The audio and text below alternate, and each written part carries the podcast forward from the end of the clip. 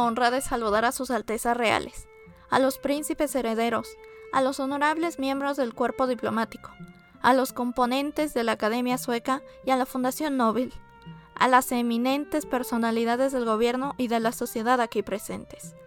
Hoy Suecia se vuelve hacia la lejana América Ibera para honrarla en uno de los muchos trabajadores de su cultura. El espíritu universalista de Alfredo Nobel estaría contento de incluir en el radio de su obra protectora de la vida cultural al hemisferio sur del continente americano, tan poco y tan mal conocido. Hija de la democracia chilena, me conmueve tener delante de mí a uno de los representantes de la tradición democrática de Suecia, cuya originalidad consiste en rejuvenecerse constantemente por las creaciones sociales más valerosas. La operación admirable de expurgar una tradición de materiales muertos, conservándole íntegro el núcleo de las viejas virtudes, la aceptación del presente y la anticipación del futuro que se llaman Suecia son una honra europea y significan para el continente americano un ejemplo magistral. Hija de un pueblo nuevo, saludo a Suecia en sus pioneros espirituales, por quienes fui ayudada más de una vez. Hago memoria de sus hombres de ciencia, enriquecedores del cuerpo y del alma nacionales. Recuerdo la legión de profesores y maestros que muestran al extranjero sus escuelas sencillamente ejemplares, y miro con leal amor hacia los otros miembros del pueblo sueco, campesinos, artesanos y obreros. Por una aventuranza que me sobrepasa, soy en este momento la voz de los poetas de mi raza y la indirecta de las muy nobles lenguas española y portuguesa. Ambas se alegran de haber sido invitadas al convivio de la vida nórdica. Toda ella asistida por su folclore y su poesía milenarios. Discurso de Gabriela Mistral en la ceremonia de recepción del Premio Nobel de Literatura el 10 de diciembre de 1945. Esto es Nom de Plum, el podcast. Yo soy Aedem y este es el episodio número 41. Titulado Gabriela Mistral. Una maestra, una poeta, una mujer y una rebelde.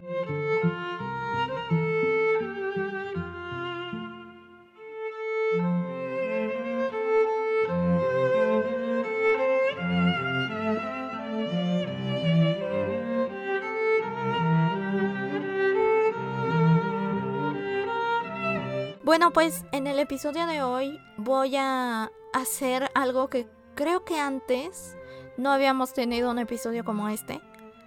Aunque antes les he hablado un poco sobre la biografía, la vida y algún contexto histórico sobre los autores, si no estoy mal, nunca antes les había dado una propuesta como esta, que es revisar un poco la vida y la trascendencia de un autor. En este caso, me parece muy importante ver a Gabriela Mistral porque creo que es de los pocos nombres femeninos que universalmente, aunque no hayamos leído nada sobre Gabriela Mistral, el nombre mínimo nos suena como una personalidad importante. Digo, hay montones de escuelas que apropiadamente se llaman Gabriela Mistral y más allá de ello, la personalidad de Gabriela Mistral en el mundo de la literatura también es muy importante. Es una de las pocas figuras que destaca en muchos ámbitos, más allá de su sola disciplina. Y en este sentido, es posible destacar un personaje como Gabriela Mistral debido a que sobresalió de tal manera que fue demasiado para el mundo en el que vivió. Y es que a Gabriela Mistral le tocó vivir en un mundo en el que había muchas cosas que no estaban bien hechas. Primero que nada, y esto es muy importante decirlo, su verdadero nombre no es Gabriela Mistral, es Lucila de María del Perpetuo Socorro Godoy Alcayaga. Y bueno, como poeta, utilizó más de un seudónimo el más famoso y el que trascendió la historia fue Gabriela Mistral, sin embargo, pues tenía más seudónimos Entre los que destacan era, por ejemplo, Lucila Godoy y Alcayaga, que es su nombre y su apellido. Pero en algunas ocasiones tenía también seudónimos más metafísicos, como Alma, Soledad o incluso se llegó a llamar Alguien. Hubo alguna ocasión en la que firmó alguno de sus trabajos como X, literal solamente la letra X. Y bueno, hay algún caso en el que firmó como Alejandra Fussler, por lo cual pues es, bueno, en su momento fue un poco difícil ubicar sus escritos. Sin embargo, fue Gabriela Mistral el seudónimo que utiliza a partir de 1908 y que consigue una fama mundial. Se podría decir que en adelante de 1908 hay solamente éxitos en la vida de Gabriela Mistral. Al principio de su vida ella ve morir a mucha gente que es importante y ella se obsesiona con la muerte. Una de las cosas que es muy trascendente y muy vista en sus poemas es el tema de la muerte. Hay poemas de ella que son muy oscuros, esto se los debo decir, y llama mucho la atención porque mucha gente dudaba del talento, especialmente porque se trata de autoras mujeres. No solo le pasó esto a Gabriela Mistral, le pasó a Pita Amor, que también es un ejemplo muy singular porque lo que llegaba a pasar era que las elogiaban porque escribían como hombres y este era su argumento. Escribían como hombres. ¿Por qué? Porque había temas y ciertos espectros, por llamarlo de alguna manera, que se denominaban únicamente femeninos. En este caso, y es algo que fue muy común en este siglo, muchas mujeres se dedicaron a defender la idea que se tenía sobre las mujeres, como fue el caso, por ejemplo, de Alfonsina Storni, que también no solo es contemporánea, sino que pues es más o menos de la región de donde es Gabriela Mistral, de hecho, Alfonsina Storni y Gabriela Mistral fueron amigas. Al igual que Pita Amor, que es una poeta mexicana. Si quieren, después les hablo un poco sobre ella. También mantuvo una amistad con Gabriela Mistral. Y Gabriela Mistral, volviendo a este tema, pues nació en Chile. Bueno, como saben, es el siglo XX el siglo XX es especialmente impactante para los países de América. Esto lo digo porque es el siglo en el que España pierde sus últimas colonias. Por lo que en este punto, no solo de los países que se acaban de independizar, sino de los que llevan poco siendo independientes, como deben saber, pues la gran mayoría de los países se independizaron un siglo antes, pero había muchas disputas acerca de la identidad, acerca de estos temas que no saben cómo manejar realmente. De aquí nace, por ejemplo, el modernismo, primero el hispanoamericano y luego el mexicano, que son dos corrientes un tanto diferentes. Después les hablo un poquito sobre esto, pero en general el modernismo venía con tintes franceses, porque se quería dejar en paz la llaga de, de la conquista española. Claro que en ese punto pues no se tenía una idea, por ejemplo, de lo que podría ser la identidad nacional. Por lo que el modernismo sirve como este primer paso para muchos de los autores cuando Gabriela Mistral está en boga, está vivo el modernismo aún. Ya está en sus últimas realmente. Pero una de las cosas que destacan muchos críticos es que Gabriela Mistral, en lugar de irse por la brecha de defender a la mujer, fue a volverse universal. ¿A qué se refieren con esto? Que hizo lo que los demás estaban haciendo, que era unirse al modernismo, en este caso al postmodernismo ya como tal, puesto que ya no estaba tan de moda el modernismo, en realidad. Y bueno, con esto yo no quiero desprestigiar a las autoras, y digo autoras por la cuestión que les comenté hace un rato, que se dedicaron a defender lo femenino. Yo creo que eran dos caminos, dos brechas diferentes. Y lo veo desde perspectivas diferentes porque pese a lo que se pudiera creer, Gabriela Mistral, directa o indirectamente, fue toda una activista. Que si bien no tuvo este intento por hablar acerca de la mujer en su poesía o en sus ensayos,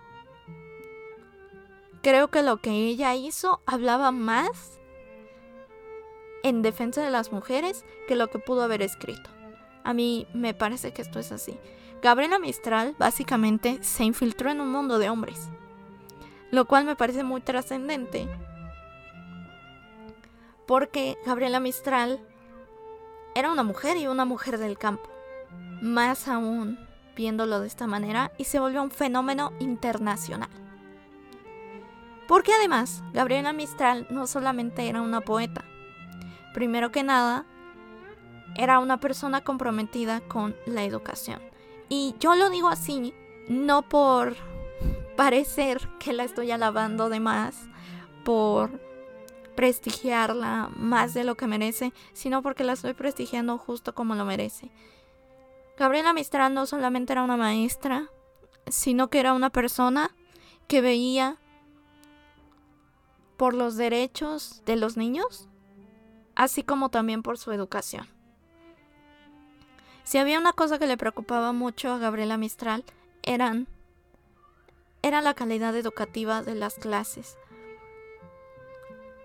Y lo hacía no solo en sus salones, sino que, si no estoy mal, hizo un par de declaraciones sobre los derechos de los niños, sobre la importancia de algunos métodos educativos, de las cosas en las que ella creía y que realmente servían de algo. A tal punto que cuando en México, en 1921, que es el año en el que oficialmente terminan las disputas de la revolución, porque aunque se supone que la revolución termina en 1917, hay muchas disputas sobre el poder prácticamente hasta finales del 20. Por eso lo estoy contando más o menos en el 21. Y como saben, el primer presidente que fue Álvaro Obregón convocó a José Vasconcelos como el secretario de Educación Pública, a la vez creó lo que hoy conocemos como la CEP. Y José Vasconcelos, pese a todas las cosas malas que tenía, porque yo no voy a decir porque no es mi intención. Yo no voy a decir que José Vasconcelos era un santo y que no tenía ideas un poco equivocadas o bastante equivocadas en algunas ocasiones. Lo que sí hay que destacar es que el proyecto cultural que inició José Vasconcelos sí fue muy importante y me parece que esto hay que destacarlo enormemente que fue este tema del moralismo mexicano y después lo que fue el Ateneo de la Juventud. Cuando José Vasconcelos comienza con este proyecto cultural y educativo, lo primero que hace es llamar a Gabriela Mistral para que les ayude a alfabetizar básicamente al país. Porque recordemos que en 1920 el 70% de los mexicanos eran analfabetas. En este sentido, Gabriela Mistral comienza a ser toda una figura internacional. Primeramente fue una figura nacional, ganó muchos premios con un par de cuentos, con algunos poemas, pero se le destacaba mucho su labor educativa comienza a ser una figura que rebasa las fronteras y esto lo lleva mucho más allá. Gabriela Mistral, además, se vuelve la ganadora del Premio Nobel de Literatura de 1945. No solo fue la primera mujer iberoamericana en obtener un premio Nobel, sino que fue la segunda persona latinoamericana en recibir un premio Nobel, siendo que la primera había sido Octavio Paz. Repercute en la idea que se tiene acerca de las mujeres, recordando también que es 1945, un año en el que se comienza a reivindicar la idea de las mujeres, esto en Europa, cuando la Segunda Guerra Mundial obliga básicamente a que las mujeres también salgan a la trinchera. Hay muchas historias de mujeres que tuvieron que ponerse uniforme. Obviamente, no estoy defendiendo la guerra, simplemente se cambia la percepción de las mujeres. Que Gabriela Mistral gane un premio que no solo representa a su país, sino a toda una fracción del continente, es sumamente trascendente. Y más allá, la manera en la que lo hizo. Gabriela Mistral, y por eso les leí el discurso que dio al recibir su premio Nobel, Gabriela Mistral dice un par de cosas que son sumamente trascendentes y a la vez muestran su espíritu activista. Por eso les digo que para mí, más allá de lo que escribió o no en defensa de las mujeres, yo creo que sus acciones terminaron hablando más de lo que ella pudo haber escrito. ¿Qué les dijo? Como saben, el premio Nobel se entregó en Suecia. En ese momento, pues hay un reinado. Y lo que ella básicamente dice es que se siente muy honrada porque la recibiera la gente de la realeza.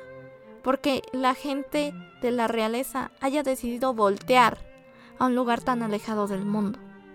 Que esto primeramente, pues es un cierto ataque, ya que pues en este momento todavía se consideraba que América no era parte del mundo bajo esta construcción eurocentrada en la que solo lo que pasaba en Europa era lo importante, pues ella recalca precisamente esta idea y este estereotipo y este estereotipo que tienen acerca de América.